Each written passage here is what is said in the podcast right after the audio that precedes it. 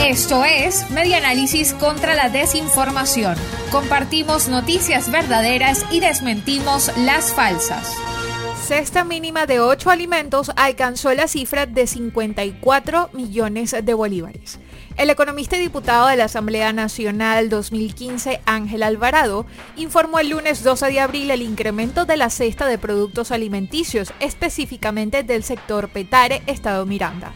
Reseña la Nación Web que la canasta de 8 alimentos se incrementó en un 8,58% con respecto a la semana anterior que se ubicó en 50 millones 100 mil bolívares, mientras que en esta segunda semana de abril alcanzó la cifra de 54 millones 400 mil bolívares, que se traducen en 23 dólares con 75 centavos.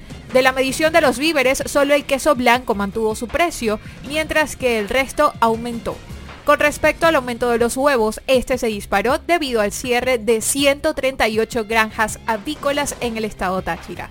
Recientemente, el representante de la Asociación Avícola del Estado Táchira, Rafael Moreno, señaló que el cierre de estas unidades de producción afectó el costo y oferta de todos los productos avícolas.